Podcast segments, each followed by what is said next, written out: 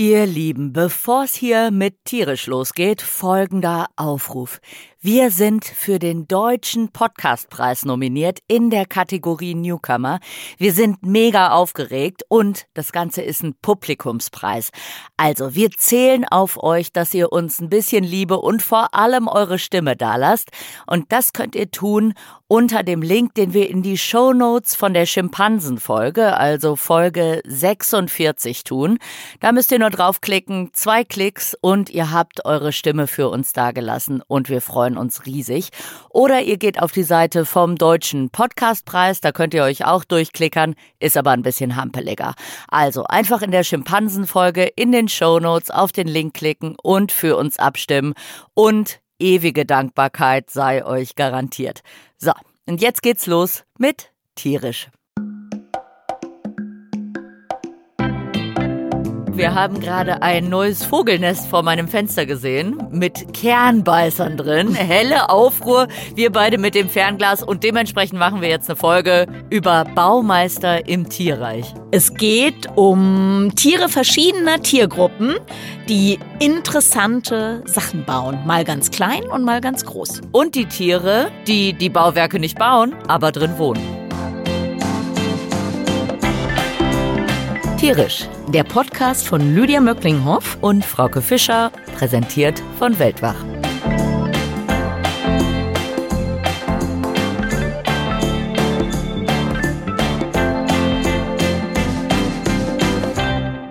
Heute habe ich dir ein kryptisches Geräusch mitgebracht, das Tiergeräusch des Tages. Ich bin sehr gespannt. Jemand, der eine Streichholzschachtel. Moment mal. Der eine Streichholzschachtel schüttelt und dann die Kreissäge Hättest du nicht dazwischen gesprochen, hättest du es gewusst. ganz, ganz eindeutig. Also nochmal, ich bin Tier. jetzt still.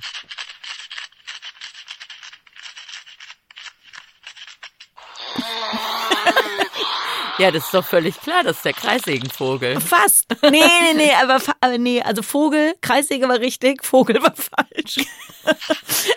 Vogel war falsch. Vogel war falsch. Aber danach flattert's doch noch. Nee, es plätschert. Und dann macht so. Das macht dann so ein Plätschergeräusch. Ah, das ist aber wirklich Erst baut es und dann macht es ein bisschen Plätschergeräusch. Was könnte das sein? Ah, der Biber? Genau, ah, der Klassiker. Aber warum die Kreissäge dazwischen? Na, der äh, kaut scheinbar erstmal an irgendwelchen Stöckchen rum, würde ich mal denken. Mit einer Kreissäge? Nein, mit seinen Zähnen. oder, ja, oder eben, äh, im, ja. Die Kreissäge irritiert mich. Also, Ansonsten genau. war toll. Und der, ich habe das Bibergeräusch ausgewählt, weil der Biber, obwohl der der Klassiker der Baumeister ja. ist unter Tieren, kommt heute, glaube ich, gar nicht so richtig dran. So ein bisschen. Also der mhm. Biber ist ja unser heimischer Baumeister. Genau. Aber wir haben eben eher die abgefahrenen Sachen das jetzt stimmt. genommen, weil Ihr wisst ja alle schon genau Bescheid, was der Biber so treibt. Ne? Aber was ich interessant fand, war, ähm, es gab so eine Studie in Naturschutzgebieten, wo es Biberbauten gab und die konnten zeigen, dass in diesen Naturschutzgebieten, in den Gebieten, wo eben ein Biber seine Burg gebaut hatte und das Wasser gestaut hatte und so, 196 Tierarten lebten, die in den anderen Lebensräumen nicht mhm. vorkamen. Mhm. Also die wirklich nur dort vorkamen. Vor allem Vögel und Fledermäuse mhm. sind sehr angepasst an diesen Lebensraum, der Siehste? eben größtenteils fehlt in Deutschland. Also genau, deswegen, der Biber ist deshalb auch eigentlich insofern interessant, als dass der ja ein Lebensraumgestalter ist. Also der baut nicht nur für sich, sondern der gestaltet Lebensräume. Und solche Tiere haben wir in Deutschland, seit wir ja keine wilden Wiesente mehr haben, haben wir sowas fast gar nicht mehr. Also es machen eigentlich sehr, sehr große Tiere und der Biber ist eigentlich ein relativ kleiner Lebensraumgestalter, aber wie du eben schon gesagt hast, mit großen Effekten. Der Biber ist ja eigentlich eine Naturschutzerfolgsgeschichte. Der ist ja heute wieder viel, viel, viel häufiger, als er mal war, weil man das eben erkannt hat, wie wichtig die Rolle im Ökosystem ist, aber auch, weil die Akzeptanz größer ist. Also man würde heute eher mal einen Landwirt kompensieren dafür, dass seine Wiese eine Weile unter Wasser steht, wenn der Biber da schön gebaut hat. Genau. Und deswegen haben wir eigentlich wieder eine ganz gute Biberpopulation in Deutschland. Heute geht es jedenfalls um solche Tiere, um Lebensraumingenieure, kann man sagen. genau, obwohl also manche also auch ein bisschen nur klein bauen und nicht. Ja, im Kleinen. Aber sie bauen was klein. Wenn du ein sehr kleines genau. Tier bist, freust du dich auch über ein sehr kleines Häuschen. Und ich habe auch ein ganz kleines Tier, was ein sehr riesiges Häuschen baut. Hui. Uh. Ja, ich musste nur gerade dran denken, dass äh, das eben auch oft anstrengend ist, wenn du so ein Tier vor der Tür hast. Wir kennen den Maulwurf zum Beispiel, mhm. das eben baut und das dann eben auch oft so baut, wie du es gar nicht möchtest. äh, so. Da musste ich an die Gürteltiere bei uns denken. Okay in Brasilien. Da haben wir ja verschiedene Gürteltierarten. Die Sechsbinden-Gürteltiere, die leben gerne um die Häuser rum mhm. und sind dabei sehr unbeliebt, weil du pflanzt einen wunderschönen Garten an und dann kommt das Gürteltier und gräbt alles einmal um. Und die machen eben sehr viele Löcher. Also ein Sechsbinnen-Gürteltier hat nicht nur ein Wohnloch, mhm. sondern es hat ein Wohnloch und dann sucht es eben unter der Erde nach Wurzeln und Schnecken, Würmern, nach allem, was es so findet die sind omnivor, die fressen alles und dementsprechend graben die halt dann so einen ganzen Garten um mhm. und suchen nach Wurzeln. Das heißt, sie fressen dir von unten ja. deine ganzen Pflanzen mhm. ab, was sie so ein bisschen unbeliebt macht für Menschen. Ja. Für andere Tiere macht es sie allerdings sehr beliebt, weil mhm. diese Löcher, die die Gürteltiere graben, die sind tatsächlich das Zuhause sehr vieler Tierarten. Okay. Also bei uns, bei den Sechsbinnengürteltieren, ist es vor allem der Kaninchenkauz. Mhm. Der lebt in Bodenlöchern und mhm. äh, der kann schon auch graben. Das sieht immer sehr lustig aus mit diesen Vogelfüßen, so scharre, scharre, scharre. Aber also so ein Kaninchenkauz würde ziemlich lang brauchen, ja. äh, so eine schöne Wohnhöhle zu bauen. Ja. Das heißt, die nutzen tatsächlich die Sechsbinnengürteltierlöcher mhm. mhm. und richten sich dann schön unter der Erde ein. Und die richten sich so richtig gemütlich ein tatsächlich. Die tragen sogar Kudung ein. Ist ja sehr gemütlich. Äh, genau, ja, klingt erstmal so äh, eklig, aber es ist halt so eine schöne Heizung. Also es ah, okay. äh, fermentiert halt, mhm, ne? Mhm. Und heizt äh, die Wohnhöhle, wenn es mhm. kalt ist. Also okay. so wunderbar. Und dann haben die da ihre Babys drin. Dann gibt es das Problem, dass auch viele andere Tiere diese Gürteltierlöcher nutzen, also auch Füchse zum Beispiel. Und Füchse wollen natürlich auch an die Jungtiere mhm. vom Kaninchenkauz. Der Kaninchenkauz ist aber clever. Da können die Jungtiere die Klapperschlange nachmachen. Ach komm, ja. Und das heißt, der Fuchs steht dann vor dem Loch so, hm, gehe ich doch nicht rein. Wage ich das oder wage ich das nicht? Also und ist dann so ein bisschen ratlos. Und diese Löcher Buddeln machen alle Gürteltiere, zumindest alle Arten, die mhm. ich kenne und die in meinem ich, Forschungsgebiet Genau, vorkommen. da habe ich noch eine Frage, ja. weil ähm, mich würde interessieren, Jetzt das Pantanal ist ja zu einer Jahreszeit eigentlich mega überschwemmt und zu einer anderen halt nicht. Und ja. also erstens in Matsch gräbt sich vielleicht schlecht, außerdem läuft es dann ja voll. Also ja. gibt es da so eine saisonale Variation dieser Bautätigkeit? Ja, vom Ort her. Ne? Mhm. Die Gürteltiere machen das, was die anderen Tiere im Pantanal machen. Wer vielleicht nicht jedes Mal zuhört, das Pantanal ist ein Feuchtgebiet da forsche ich und einmal im Jahr, wie du schon gesagt hast, läuft es voll und dann ziehen sich die Tiere in die Wälder zurück, mhm. weil die Wälder sind die höher gelegenen ah, Gebiete, ah, wo die Bäume eine Chance haben, stehen zu bleiben. Die niedrigeren sind entweder Seen- oder Savannenflächen und je nachdem, wie groß die Flut ist, gibt's dann ganz schönes Gedränge in den mhm. Wäldern, weil sich dann alle zurückziehen. ja. Und tatsächlich, so wie alle Tiere im Pantanal eigentlich können auch Gürteltiere schwimmen mhm. und das machen sie tatsächlich, indem sie Luft schlucken dass sie dann komplett aufgeblasen mhm. sind und mhm. dümpeln dann so an der Wasseroberfläche. Okay. Und hinterher müssen sie sehr viel rülpsen, um diese ganze mhm. Luft wieder So ein bisschen wie Haie. Haie machen das teilweise auch so, die haben ja keine Schwimmblase. Ja. Reden wir vielleicht mal irgendwann drüber. Aber genau, die, äh, genau, also die könnten eventuell Luft schlucken, aber die sezernieren dann auch Gas in ihren Darm, also erzeugen sozusagen künstliche Blähungen, um auch so eine Art Schwimmkörper zu generieren. Och Mensch, ja. so ein schöner Furzschwimmkörper. Genau, ich genau. finde, wir könnten auch irgendwann mal eine Furzfolge machen. Ich glaube, da gibt es auch auch sehr viel zu erzählen. Ähm, auf jeden Fall, um zu den Gürteltieren zurückzukommen, gibt es eben nicht nur die Sechsbinnengürteltiere, es gibt viele unterschiedliche und das größte Gürteltier ist das Riesengürteltier. Mhm. Überraschung, kreative Namensgebung. Das ist bis zu einem Meter lang, also nur der Körper, ne? ja. ne? hinten dran noch 50 Zentimeter Schwanz. Ein Riese. Riesenvieh, mhm. mhm. hat riesige Krallen, 22 Zentimeter lang. Also der Ameisenbär hat ja schon riesige mhm. Krallen, wie wir mhm. alle wissen. Und das hat also nochmal deutlich größere mhm. Krallen, die auch mhm. so richtig fett sind. Und die hat's, um zu graben. Mhm. Und so ein Riesengürteltier gräbt sehr viele Tunnel. Also das mhm. kann tatsächlich richtig tief graben. Das geht dann bis zu drei Meter tief. Die Gänge okay. können richtig lang sein. Und die müssen ja auch so richtig groß sein, wenn das Tier ist. Genau, ja nicht nur lang, riesig. das ist ja sicher auch dick. Genau, die sind riesig. Ich habe einmal ein Riesengürteltier gesehen, das war aber im Amazonas-Regenwald. Ja. Da habe ich nachts in der Hängematte übernachtet und es kam an die Hütte, trat gegen den einen Pfosten. dann haben alle mal geguckt, so, oh, Riesengürteltier, und dann mhm. war es wieder verschwunden. Mhm. Und am nächsten Tag fanden wir nur den Bau. Und der ist unverwechselbar. Also den kannst du nicht verwechseln. Aber wenn du es nur einmal gesehen hast, ist es offensichtlich auch selten, oder? Es ist sehr mhm. selten und es ist nachtaktiv und verbringt 75 Prozent seines Lebens eben in diesen Gängen, mhm. die es gräbt. Das heißt, ja. es ist super selten, das zu sehen. Also bei uns auf der Farm können sich sehr wenige glücklich schätzen, eins zu sehen. Zudem bei uns, also es gab eine Zeit, da hatten wir sehr viele dieser Gürteltierlöcher. Mhm. Und da hatte ich das auch zweimal auf meinen Kamerafallen drauf, das Riesengürteltier. Mhm. Und jetzt aber seit ein paar Jahren haben wir keine Gürteltierlöcher hm. mehr und ich auch nicht auf meiner Kamerafalle. Und man muss wissen, so ein Gürteltier, das hat ein riesiges Streifgebiet. 20 mhm. Quadratkilometer kann so ein Streifgebiet von einem Riesengürteltier mhm. groß sein. Mhm. Und es kann halt sein, dann ist dieses eine Gürteltier eine Weile auf unserer Farm unterwegs gewesen oh, okay. und dann mhm. wieder gegangen. Ja. Und so ein Gürteltier macht aber pro Jahr so 150 seiner Löcher. Mhm. Also das macht so jeden zweiten, dritten Tag, macht das dann irgendwie so ein Gürteltierloch. Mhm. Okay. Und genau wie beim Sechsbinnengürteltier wohnen da sehr viele mhm. andere Tiere drin. Also zum Beispiel der Baumameisenbär, mhm. der wurde schon beobachtet, dass der seine Babys da ablegt. Also okay.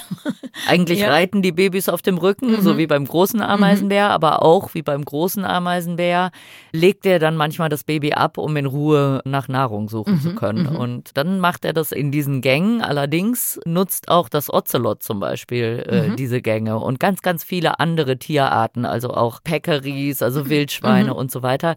Das heißt, das Riesen Riesengürteltier baut diese Gänge für viele andere Tiere, ist deswegen wichtig mhm. im Ökosystem. Trotzdem ganz offensichtlich bricht das Ökosystem nicht direkt mhm. zusammen, mhm. wenn es weg ist, ja. weil bei uns ist es jetzt im Moment aus hm. Gründen, die wir nicht kennen. Naja, die Gänge werden ja auch sicher relativ stabil sein. Also vielleicht nicht, wenn es da Wasser reinläuft, aber genau das Äquivalent vielleicht oder die Parallelarten in Afrika. Also Gürteltiere leben ja in der neuen Welt und in der alten Welt gibt es Schuppentiere. Also mhm. das heißt, in Afrika und Asien gibt es keine Gürteltiere. Genau, wurde ja lange gedacht, die wären miteinander verwandt, sind mhm. aber gar nicht. Mhm. Genau, und wir haben natürlich noch das Erdferkel. Also das sind sozusagen die westafrikanischen Buddler.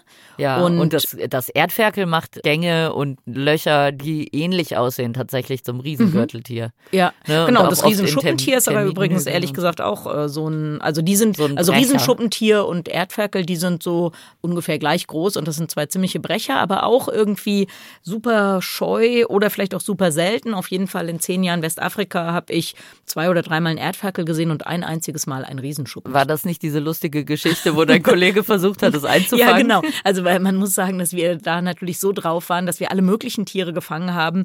Also würde man heute, glaube ich, überhaupt nicht mehr so machen. Aber irgendwie waren wir ja jung und ungestüm und dachten immer, ach komm, wir fangen das mal, da können wir schöne Fotos machen. Und meine zwei Kollegen, jeder von denen wog sicher mindestens 80 Kilo, waren dann der Meinung, sie stürzen sich mal auf dieses Riesenschuppentier und mein einer Kollege hat dann immer gerufen, wir müssen es rollen, weil tatsächlich, wenn die wie so ein Igel, ihre Verteidigungsposition ist so, dass sie sich zusammenrollen. Und das Riesenschuppentier fand aber das alles ein ziemlich blödes Unterfangen und ist mit diesen zwei riesigen Kerlen einfach aufgestanden und weggegangen. Also das hatte, gedacht, ja, also das gehörte Tschüss. zu den Tieren, von denen wir keine Fotos haben, weil das sich von uns nicht fangen lassen wollte. Also das ist einfach aufgestanden und weggelaufen. Und das war schon beeindruckend. Also hat man gesehen, was das für eine Riesenkraft hat, dieses ja. Tier. Und kennt man denn in Afrika auch Tiere, die diese Löcher von den Erdferkeln nutzen? Ja, genau. Also natürlich auch irgendwelche kleineren, also was weiß ich, irgendwelche Schleichkatzen oder irgendwelche Marderartigen, aber auch Schlangen natürlich, mhm. Frösche gibt's da alles. Also ich glaube, ganz grundsätzlich kann man sagen, in solchen Ökosystemen, wo es ja auch viele Raubtiere gibt, sind viele Tiere froh, wenn sie mal ihre Ruhe haben und sich irgendwo verstecken können. Mhm. Und jetzt kommt ja in der westafrikanischen Savanne noch dazu, dass wir da ja eine lange Trockenzeit haben. Ja. Und da ist der Boden quasi wie Beton. Also das ist jetzt auch nicht so, dass viele Tiere überhaupt in der Lage sind, irgendwelche Löcher zu bohren und zu graben. Und die, die das können, die leisten da sicher sehr, sehr wertvolle Dienste für jede Menge andere Arten. Plus, ein Bekannter von mir erforscht tatsächlich diese Riesengürteltiere mhm. im äh, Pantanal und der sagt immer. Scheint ja ein ruhiger Job zu sein, wenn man die so selten sieht. ja, die haben die tatsächlich besendet teilweise, mhm. um mal die Bewegungsmuster zu sehen, weil man weiß tatsächlich nichts über die Tiere. Ja. Also wir haben vorhin überlegt, dass wir mal mehr so Folgen über bestimmte Tiergruppen machen sollen. Gürteltiere. ja. Da gibt es so super viel Interessantes zu erzählen, ja. aber Forschung gibt es mhm. tatsächlich nicht. Mhm. Also das ist alles anekdotisch. Und für die Folge lassen wir uns von einem Gürtelhersteller sponsern. genau. Also Gürtelhersteller dieser genau. Welt. Bitte sich sofort bei uns melden. Wir haben eine Folge, wo wir ein Sponsoring zu Gürteln hier Genau. Bitte melden Sie genau. sich. Auf jeden Fall. Idee. Dieser Gürteltierforscher sagt immer, so ein Gürteltierloch ist wie so ein Weinkeller. Mhm. Das ist halt ein super stabiles Umfeld. Also mhm. auch von ja. der Temperatur mhm. her, ne? Mhm. Tagsüber kühl und mhm. oder wenn es draußen mhm. heiß ist, kühl. Wenn es draußen kalt ist, äh, wärmer als die Umgebungstemperatur. Also eigentlich super. Und Steilvorlage zu meinem nächsten Tier oder meiner Tiergruppe. Toll. Wir bleiben in Westafrika oder in Afrika und gehen mal zu Termiten. Die sind ja in vielerlei Hinsicht super interessant. Also ja. soziale Insekten, kaum verwandt mit Ameisen. Viele mhm. Leute denken, das ist wie eine Ameise, ist aber nicht. Also die sind eher mit Schaben verwandt. Und die bauen nicht alle Arten, aber manche bauen eben riesige Termitenhügel. Und mhm. also wirklich riesig. Ähm, welche der größten gab es wahrscheinlich im Komoe-Nationalpark, in dem ich gearbeitet habe. Bis zu sechs Meter hoch waren Krass. die. Das ist ja ein dreistöckiges Haus so ja, ungefähr. Ja. Also man steht locker im Wahnsinn. zweiten Stock. Und ja, ich war ja gerade in Tansania wandern mhm. und mhm. da haben wir natürlich auch so einige, da haben wir auch das Mesh-up gesehen. Erdferkelloch in Termitenhügel. Ja. Mhm. Aber ganz so große Termitenhügel mhm. gab es da nicht. Aber ich war so schon ganz geflasht. Ja, ja, genau. Und jetzt, also Makrothermes Bellicosus, die Kriegertermite war das da bei uns. Und die bauen das eigentlich, um sozusagen die perfekten Rahmenbedingungen für ihren Pilz zu generieren, diesen ah. Pilzzüchterameisen. Äh, ja, die auch schon Ameisen. Ja, da komme ich nachher noch mit, mit den Pilzzüchterameisen. Pilzzüchter-Termiten ja. und äh, fressen also die Fruchtkörper. Und eigentlich dieses ganze Gebilde besteht nur dafür, diesem Pilz super Lebensbedingungen Krass. zu schaffen. Der braucht eine bestimmte Luftfeuchtigkeit, eine bestimmte Temperatur. Das darf alles nicht doll schwanken sehr kompliziert. Mhm. Und was aber jetzt Forscher und Forscherinnen seit Jahrzehnten mindestens, vielleicht auch noch länger umtreibt, ist, wie macht man das eigentlich, wenn man jetzt ein so winzig kleines Tier ist wie eine Termite, was ja keine Vorstellung davon hat, wie am Ende dieser riesige Haufen aussehen soll, dieser Termitenhügel. Ja. Wie funktioniert das eigentlich? Also jeder wurstelt so vor sich selber hin und trotzdem entsteht am Ende ein quasi perfektes Gebilde. Ja. Und das ist, sage ich gleich vorweg. Das, das, ist für, für Kölner sehr interessant, ja. denn Kölner Bauprojekte Kölner sind genau. immer der letzte also Scheiß. Nein, frag mal nach der Oper. Ja. so. Wir hören jetzt alle ganz genau, genau. zu. Wie machen also man würde denn? jetzt denken, also bei einem Menschen würde man denken, okay, man macht so einen Bauplan und dann hat man verschiedene Gewerke und dann hat man einen Bauleiter und jedem wird gesagt, hier, du machst heute mal das und das. Mhm. So könnte es ja funktionieren, aber so funktioniert es bei Termiten nicht. Also es gibt keine Bauleitung, es gibt auch keinen finalen Plan, es gibt auch noch nicht mal eine Abstimmung zwischen denen, die was bauen und trotzdem funktioniert es. Ich wollte Ende. gerade sagen, bis zum Punkt und trotzdem funktioniert es, ist eigentlich immer noch Bauprojekt in Köln. genau. Nee, und warum funktioniert es? Also wie gesagt, man weiß es nicht so ganz genau, aber was man glaubt, ist, dass jede Termite quasi für sich baut und das Ganze gesteuert wird durch CO2-Gehalt ah. und bestimmten Pheromonen, die abgegeben werden, sodass die Termiten eigentlich sozusagen geruchlich informiert werden, was zu tun ist, aber nicht von einem, der weiß, wie ja, es genau. sein müsste. Woher kommen denn dann diese geruchlichen Informationen? Ja, das war, die geruchlichen Informationen kommen von anderen, die auch bauen. Mhm. Und jetzt also, sage ich mal vereinfacht, man denkt, es soll ein Gang gebaut werden, dann wäre ja zum Beispiel wichtig, dass da, wo der stärkste Geruch herkommt, also da, wo mein Artgenosse ist, dass ich da nicht zubaue, weil ja. sonst habe ich ja keinen Gang. Also so könnte das sein. Oder dass die bei einer bestimmten Kohlenstoff-CO2-Konzentration, die schlecht wäre für den Pilz, denken, uh, nee, hier muss mehr Platz gemacht werden. Oder so einen Schornstein bauen. Genau. Und das, ähm, ja, aber selbst die Idee von einem Schornstein haben sie nicht als Individuum, sondern als Individuum wissen sie nur, uh, ich muss hier irgendwas machen, dass die CO2-Konzentration ja. sinkt. Und dann bauen sie für sich so, dass, dass die CO2, okay dass das irgendwie okay ist. Krass. Und das ist super interessant, ja. weil eben wirklich diese riesigen Gebilde entstehen Und das Ergebnis ist so beeindruckend Ja. und so wirkungsvoll, dass Architekten, also menschliche Ja, wollte ich Architekten, sagen, ne? Da wird äh, Sachen gucken. abzugucken, Ja, ja. genau. Also in Zimbabwe gibt es tatsächlich in Harare gibt es ein Termitenhaus. Auch eigentlich eine ziemlich lustige Geschichte. Der Architekt auf seinem Golfplatz gab es Termitenhügel und er hatte die Aufgabe, ein Haus zu bauen und zwar ein Haus, was möglichst wenig technisch klimatisiert werden sollte, also ohne Klimaanlagen etc. Und dann hat er irgendwie gedacht, Mann, wie machen das eigentlich die Termiten? Und er hat viele Dinge da abgekupfert von so einem Ja. Termitenhügel, das jetzt eben tatsächlich dazu führt, dass dieses Haus keine elektrischen Klimaanlagen zum Beispiel Krass. braucht. Das wurde bei mir auf dem Biocampus in Gießen probiert äh, für die Ökologie. Mhm. So ein großes Gebäude gebaut, das dann angeblich immer perfekt austariert ist. Das hat gar nicht geklappt. Das war im Sommer Ja, also sehr heiß so- und im Winter genau. sehr kalt. Genau, so, das würde auf jeden Fall bei Termiten Genau, interessanterweise. eben. Also wir Ja. haben da nicht gut abgeguckt, glaube ich. Die Ökologen haben nicht gut genug hingeguckt oder es zumindest den Architekten nicht so erzählt. Ja. Nee, genau. Also bei, bei sozialen Insekten hast du noch Fun Nee, ich habe jetzt gerade noch hier so ein bisschen überlegt nochmal, aber nee, wie gesagt, also wenn jemand Forschungsthemen sucht, wie Termiten sich koordinieren, da sind wir forschungsmäßig noch am Anfang. Und ich finde das einfach Genau. wahnsinnig beeindruckend, wenn da was zerstört wird. Also man kann ganz schnell erkennen, zumindest bei diesen Kriegertermiten, ob dann ein lebendes Termitenvolk drin ist oder nicht. Denn wenn Mhm. da irgendwas beschädigt wird, wird das sofort repariert. Ja, ja, genau, Also die das kommen heißt, sie haben keine Löcher gucken, ne? Oder also selbst wenn, was weiß ich, bei irgendwelchen Starkregenereignissen oder wenn halt ein Erdferkel meint, es macht mal ein Loch, dann wird das sofort zugebaut. Und Ja. nur wenn nicht mehr zugebaut wird, dann weiß man, dass dieses Verlassen. Termiten, ja, verlassen ist gut. In dem Fall ist es so, bei dieser speziellen Termitenart, dass die keine Königin nachziehen können. Das heißt, wenn die Königin stirbt, dann stirbt das Volk. Ah ja, okay. Und also die können Ist ihre Königin auch übrigens gar nicht mitnehmen. Die Königin ist nämlich auch einbetoniert. Also die hat ja so einen riesigen Ja. ja. Hinterleib und produziert nur noch Eier. Also ich würde mal sagen, so 20, 25 Meter, äh, Meter Zentimeter ist die groß. genau. Und die äh, gibt Pheromone ab, die dazu führen, dass sie eingebaut wird. Also die ist in so einer, ja, also sieht aus wie so ein kleiner Sarkophag.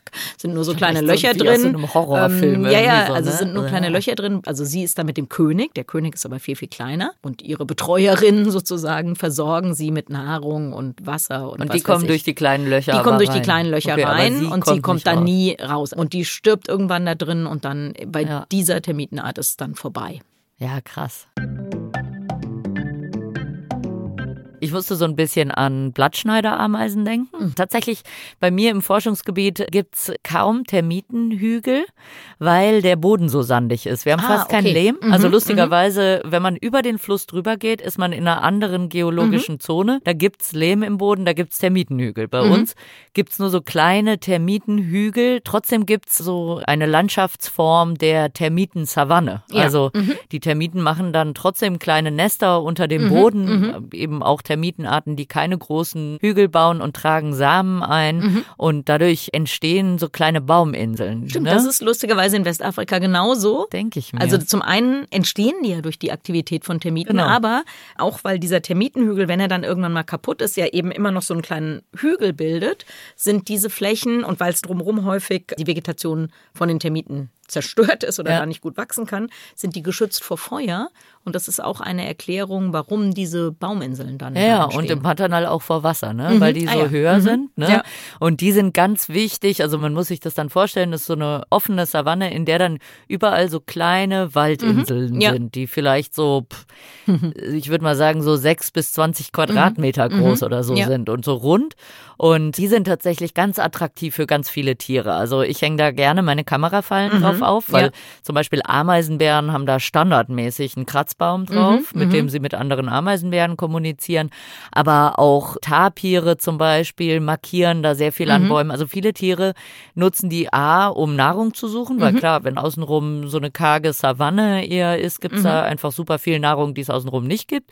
Und um zu markieren, weil das sind halt so besondere Mhm. Stellen, da wissen die Tiere schon, ah ja gut, ich suche gerade einen Partner, ich gehe mal dahin gucken, Ja. ob hier gerade einer unterwegs ist. So, ne? Und äh, so sie sind natürlich, äh, genau, sind Werbetafeln und auch trotz allem Versteckmöglichkeiten. Genau.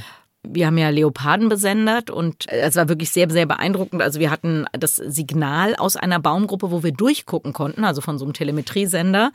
Und wir dachten, okay, der ist sicher tot und da liegt nur noch das Halsband und sind dann noch kurz rumgelaufen und kommen zurück und dann sehen wir den Leopard da raus, also weggehen. Und wir konnten da durchgucken. Also wir, Krass. also das war eben auch ja, vielleicht Ja. zehn Quadratmeter höchstens. Und Ja. da hatte der sich drin versteckt. Genau, hatten wir mit Ameisenbären schon mehrmals. Die können sich ja wirklich, also Ameisenbären können sich dematerialisieren, glaube ich tatsächlich. Genau. Ich war irgendwann mal mit einem Filmteam unterwegs und wir wollten Ameisenbären filmen. Der lief in so eine Waldinsel rein und war verschwunden. Echt ohne Witz. Und wir haben einen Ring um die Waldinsel gemacht. Ja. Und man konnte, wie du eben sagst, durchgucken. Wir sind irgendwann reingelaufen. Wir haben ihn nie mehr gefunden. Das war, war wirklich Vielleicht so. ist der auch in so ein kleines Hä? Loch gefallen, so ein Riesengürteltierloch. So, und war dann bei Alice Genau. im Wunderland unterwegs und hat irgendwie aus Fläschchen getrunken und kleine Türen und so. Naja, aber wir waren eigentlich bei den Blattschneiderameisen Ah ja, sorry, äh, genau. stehen geblieben.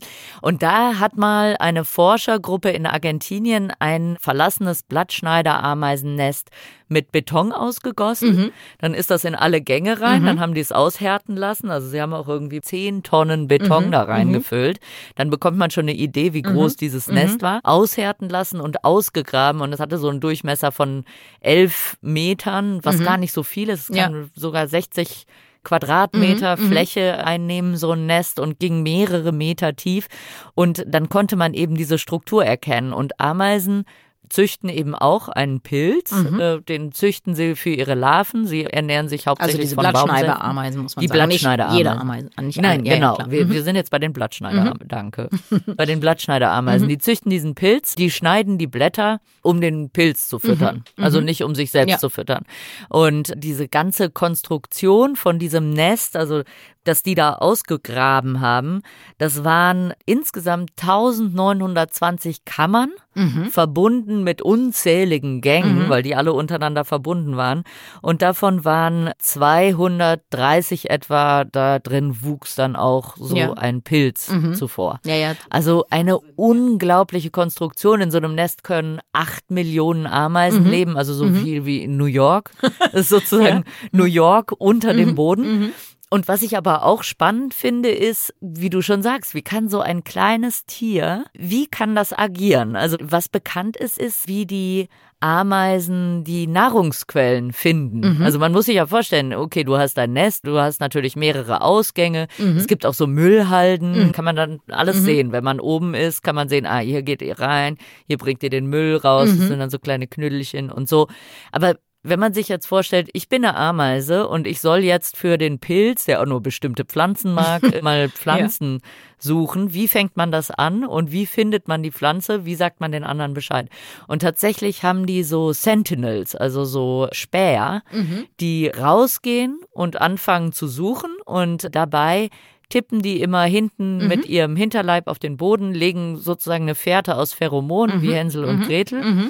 Und wenn sie was gefunden haben, dann gehen sie entlang ihrer eigenen Route und tippen wieder mit dem Hinterleib auf den Boden, aber in einer anderen Frequenz. Ah, Und wenn andere Ameisen das finden und äh, die Pheromone wahrnehmen, dann folgen die dieser schnell getippten Spur, um dann eben zu diesen Nahrungsmitteln äh, von den Pilzen zu Ja. finden. Also, Also, bei, unserem, bei unserem Schokoprojekt in Peru gibt es natürlich auch Blattschneiderameisen. Ja. Ich als Biologin immer hoch begeistert. Die Kleinbauern oft nicht so begeistert, denn eine Pflanze, die sie sehr gerne mögen, sind tatsächlich die Blätter vom Kakaobaum. Ah, Und das kann passieren. Also das ist jetzt bei uns alles okay, weil wir ja diese biodiversitätsfreundlichen Anbaumethoden haben und das alles ja auch für den Schutz der Biodiversität letzten Endes tun. Aber es kann halt wirklich sein, dass die dann mal ratzfatz so einen ganzen Baum kahl Ja, ja. machen. Ja, Ja. und das geht auch echt schnell und witzig, finde ich. Die haben ja dann dieses Kastensystem Mhm. und so, ne, kennt man ja. Und es gibt dann eben eine Kaste, das sind die Arbeiter, die die Blätter schneiden. Mhm. Und auch tragen. Und das ist tatsächlich eine Altersfrage. Mhm. Die schneiden erst und wenn dann ihre Mandibeln, also ihre Schneidewerkzeuge abgenutzt sind und nicht mehr zum Schneiden taugen, dann tragen die. Was ich auch so ganz Ja. witzig finde. Auch so eine Arbeitsteilung. Kommen wir nochmal zu anderen Tieren, oder? Ja. Zu denen, die wissen, was sie tun. Also, weil sie ein Bauwerk bauen, was sie sozusagen alleine managen. Wir hatten jetzt ja zwei Beispiele von Arten, die irgendwas managen, wo sie sozusagen ein kleines Rädchen im Getriebe sind. Ja. Und jetzt kommen wir mal zu den Laubenvögeln. Ah, Und die sind die Vögel, nachdem Ja. wir eben schon, also das war wirklich, um dann nochmal kurz darauf zurückzukommen, dieses Nest vor meinem Fenster. Ja, genau. Ich hoffe sehr, dass die, das war wirklich eine Vogelart, die ich noch nie gesehen Ja. Mhm. habe, diese Kernbeißer, die auf einmal auf diesem alten alten Nest saßen. Das Aber stimmt. gut, jetzt Genau. du mit deinen Laubenvögeln. Ja, die Kernbeißer haben was gemacht, was auch manchmal Laubenvögel machen. Meiner Meinung nach, die haben da sich Stöckchen rausgeholt. Nein, die nisten da. Wir Meinst du? streiten. Okay, Frauke gucken. will mir nicht gönnen, dass ich da so ein Kernbeißernest komme. Also, Genau. Ja, gut. Naja, also auf jeden Fall jetzt mal der Blick zu den Laubenvögeln. Ja. Die bauen Objekte, nämlich die sogenannten Lauben, die also kein Nest sind oder so. Das machen hier viele Vögel. Viele Vögel machen auch super elaborierte Nester und total interessant und beeindruckend. Aber die wollen erstmal Weibchen beeindrucken. Die Männchen sehen so mittelmäßig interessant aus, aber die Lauben, die sie basteln, die sind wirklich total beeindruckend. Als allererstes wollte ich den Seidenlaubenvogel vorstellen. Der hat, liebt nämlich blau. Lustigerweise hat er erstens ein Federkleid, was äh, Licht bricht und wo bestimmte Blautöne dann sozusagen erzeugt werden. Also der ist auch blau. Naja, also wir würden sagen, der ist eigentlich schwarz, aber der schillert dann ab und zu Ah ja, mal so ein okay. bisschen und er hat eben so ganz blaue Augen. Und er liebt, wahrscheinlich eher seine Frau, liebt äh, dieses Blau. Und jetzt ist Blau, wie man sich vorstellen kann, also Laubenvögel leben in Australien, Neuguinea und Blau ist in freier Wildbahn eher schwierig zu finden. Vielleicht man, findet man eine Vogelfeder, die blau ist, oder mal ein Blutenblatt oder mal eine kleine Frucht oder so. Und jetzt spielt dem, ja genau, jetzt spielt dem Laubenvogel was ins Blatt, was wir wahrscheinlich alle gar nicht so toll Heißt es finden. nicht in die Karten? Aber wahrscheinlich dem, dem Laubenvogel spielt was ins Blatt. nee, das heißt ins Blatt. Man hat ja ein, sein Blatt hat man ja. Ja, genau. Naja, egal.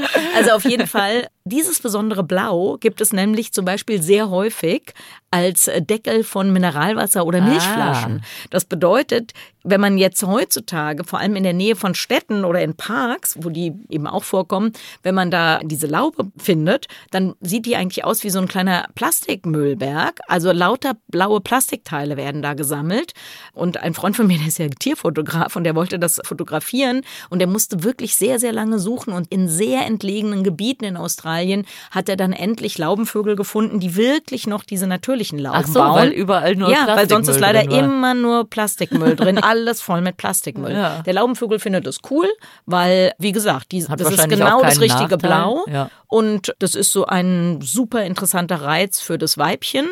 Und genau, und dann Also es geht ja nur darum, das Weibchen zu überzeugen. Man muss es ja dann nicht essen oder so. Von Genau. daher ist das ja ganz okay. was ich ziemlich lustig finde. Also der ist eigentlich relativ klein, also vielleicht so groß wie eine Amsel oder so.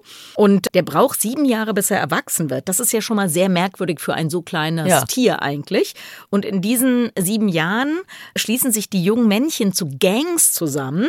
Und erstens probieren sie selber immer mal so Lauben zu bauen. Das kriegen sie scheinbar nicht so besonders gut hin, weil man darf nicht nur die blauen Sachen davor legen, man muss auch noch so Halme da entsprechend eben wirklich für so einen Eingang zu so einer Laube zusammenbasteln.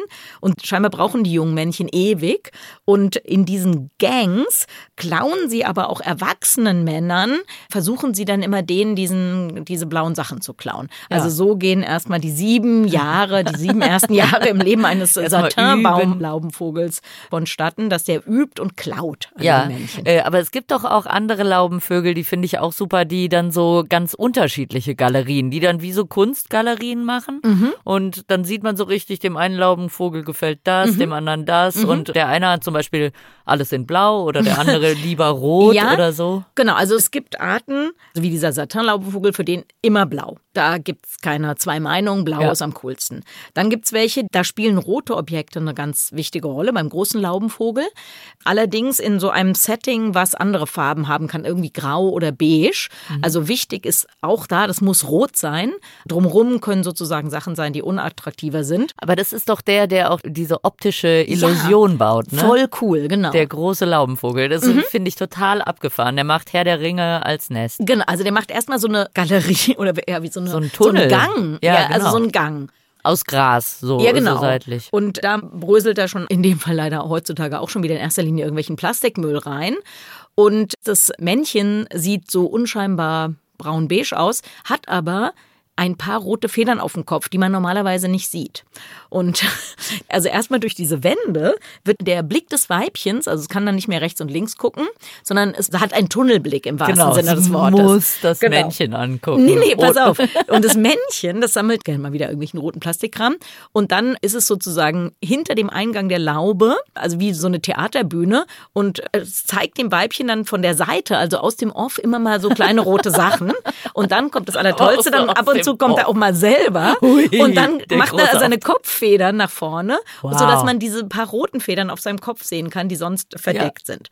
Und das ist schon mal natürlich alles sehr, sehr lustig. Aber was noch physiologisch interessant ist, ist, dass das Weibchen eine chromatische Adaption hat. Also das heißt, dadurch, dass er immer diese roten Sachen vorher zeigt, werden die Augen des Weibchens in Anführungszeichen empfänglicher für dieses Rot. Also er triggert noch eine besondere Begeisterung für Rot. Bevor er seine Bef Federn genau. zeigt. Und ja. Wie geil. Aber die machen ja noch was. Mhm. Die bauen ja dann sozusagen ihre Bühne auch so total abgefahren. Mhm. Also die Bühne, wo dann dieses ganze fantastische Schauspiel stattfindet. Die bauen die Bühne ja so, dass die kleine Steine mhm. oder kleine Objekte nach vorne legen ja. und mhm. große nach hinten, mhm. was dazu führt, dass es eben wie so eine optische Täuschung mhm. gibt. Der legt die Steine genauso, dass die im Prinzip alle gleich groß aussehen. Und pass auf, ne? also dass die Perspektive ja. aufgehoben ist. Und dann, was passiert dadurch, durch diese optische Täuschung, erscheint das Männchen größer, als es ist. Genau. Es wird die Illusion genau. hervorgerufen, dass da ein sehr großes Männchen ist. Ja, das finde ich total beeindruckend. Mega, und ja. Und ich habe auch eine, eine Studie gelesen, haben einen Wissenschaftler, voll gemein, haben dann bei so einem Nest das umgekehrt. Also haben erst die großen Steine hingelegt und dann die kleinen hinten, dass sozusagen diese optische Illusion umgekehrt das ist aber war. super gemein. Voll gemein. Also es gab so verschiedene Studien. Einmal haben sie es umgekehrt. Sie haben es aber auch teilweise perfektioniert, also besser mhm. gemacht, ah, als das okay. Männchen das gemacht mhm. hat. Aber das Männchen hat immer gesagt, nee, Moment mal. Ja, genau. Und hat umgebaut. Und wirklich zehn mhm. Tage später sah das Nest im Prinzip wieder genau so ja, ja, aus, wie es vorher war. Also es hat eine sehr genaue Vorstellung. Mhm. Da gibt's eben auch dann zwischen den einzelnen Männchen Variationen. Aber ich fand eben diese optische Illusion, das ist ja das, was bei Herr der Ringe irgendwie so, dass die Hobbits immer ein bisschen weiter hinten standen, dass sie kleiner aussahen. Das genau. nutzt eben mhm. dieser Vogel. Mhm. Also echt abgefahren. Genau, und dann gibt's noch einen, den goldenen Laubenvogel. Der ist auch interessant, weil die sozusagen Generation für Generation dieselben ja, Konstrukte weiterbauen. Und das führt dazu, dass die Lauben, die älteste Laube, die man da kennt, die ist 40 Jahre alt, also von Generation über Generation von Männchen heißt, weitergebaut also, und okay. zwei Meter hoch. Also wenn ein Männchen stirbt oder mhm, gefressen genau, wird oder ja, abwandert oder was weiß ja. ich, dann baut das nächste da Sein weiter. Sohn. Nee, nicht unbedingt, sondern also, der, okay. der da, ah, also ohne Verwandtschaft. Man, ohne Verwandtschaft. Okay, wenn man dann da einen guten, ist ja noch nicht mal ein Rohbau. Man hat sozusagen einen guten Bungalow, daraus macht man ein gutes dreistöckiges Haus. Und nach ein paar Generationen macht da einer so ein Skyscraper. Ist ja total sinnvoll warum denn immer bei Null anfangen? ja, also genau. ich meine, in Städten, wo man gräbt, findet man auch erstmal römisches Bauwerk. Stimmt. also man könnte so eine Laubenvogelarchäologie ja. quasi machen. Aber das ja, ist ja zum Beispiel auch bei Dachsbauten so, ne? Die werden ja teilweise ja. 10.000 Jahre bewohnt. Ja, genau. Noch zu den Laubenvögeln. Du hast ein bisschen angerissen, was da vererbt ist und was erlernt ist. Und all diese Bautätigkeiten von Tieren oder vielleicht nicht alle. Es gibt auch welche, die sind so sehr stark festgelegt. Da gibt es keine große Veränderung. Aber ansonsten ist das Bauverhalten von Tieren eine total interessante Sache, weil sie teilweise genetisch festgelegt ist, aber weil da ganz viel mit Lernen zu tun hat. Mhm. Also sozusagen die Grundzüge sind genetisch festgelegt, aber wie man mit dem Baumaterial umgeht, abhängig von Temperatur, wie man das vielleicht noch elaborierter oder schöner machen kann, mhm. das ist sozusagen individuelle Erfahrung. Das heißt, ein älterer Laubenvogel oder vielleicht auch ein älterer Webvogel mhm. oder so ja. baut ein schöneres genau. Nest als ein Genau. Junge. Ah, okay. Ja, eben, diese Webvögel haben mhm. wir auch gesehen, als wir jetzt in Tansania ja. unterwegs waren, ja. wo ja dann das Weibchen das anguckt und wenn er Pech hat, dann genau. wird's abgerissen ja, und runtergeschmissen. Und ehrlich gesagt nicht nur das Weibchen, sondern im Komoe Nationalpark hatten wir Paviane, die natürlich wussten, dass da lecker Eier und Jungtiere drin sind. Oh die Webervögel bauen extra dann über Gewässern, also über irgendwelchen Bächen oder Tümpeln, also meistens an möglichst dünnen Ästen, die möglichst weit übers Wasser ragen, um eben das zu verhindern aber ja. wenn man, also wir haben es aber eben auch gesehen, dass irgendein so Pavian das irgendwie da hinbekommen hat und der das dann so abpflückt und dann immer guckt, was es zu essen ja. gibt. Also es ist interessant, weil das auch natürlich für den Webervogel ein Abwägen von Risiken ist. Also er muss irgendwie einen möglichst dünnen Zweig nehmen und möglichst weit über dem Wasser sein. Aber das Wenn's erhöht natürlich auch genau. die Gefahr, dass das Ganze bei einem Windstoß ja, oder so ins Wasser fällt. Ja, ja, spannend wir sind viel zu lang. Jetzt sitzen alle zu Hause. Ja, aber die Spinnen und dann gibt es doch noch die Schiffsbohrmuschel und was weiß ich was das noch Schimpansennest für alles. Das so Schimpansennest. Aber beruhigt euch später. alle. Genau, beruhigt euch alle. Wir machen das alles in einer anderen Folge.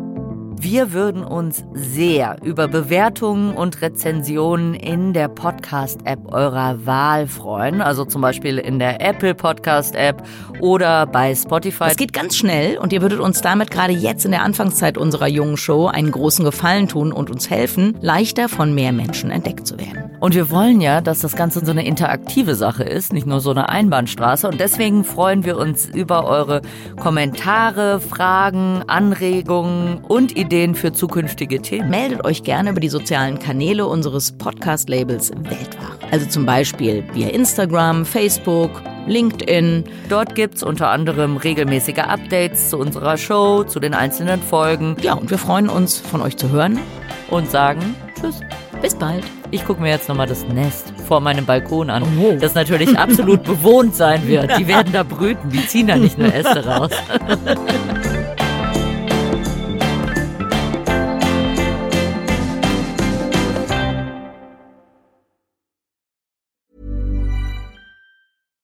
Deserves the best, and there's no better place to shop for Mother's Day than Whole Foods Market. They're your destination for unbeatable savings, from premium gifts to show-stopping flowers and irresistible desserts. Start by saving 33% with Prime on all body care and candles. Then get a 15-stem bunch of tulips for just $9.99 each with Prime. Round out Mom's menu with festive rosé, irresistible berry chantilly cake, and more special treats. Come celebrate Mother's Day at Whole Foods Market.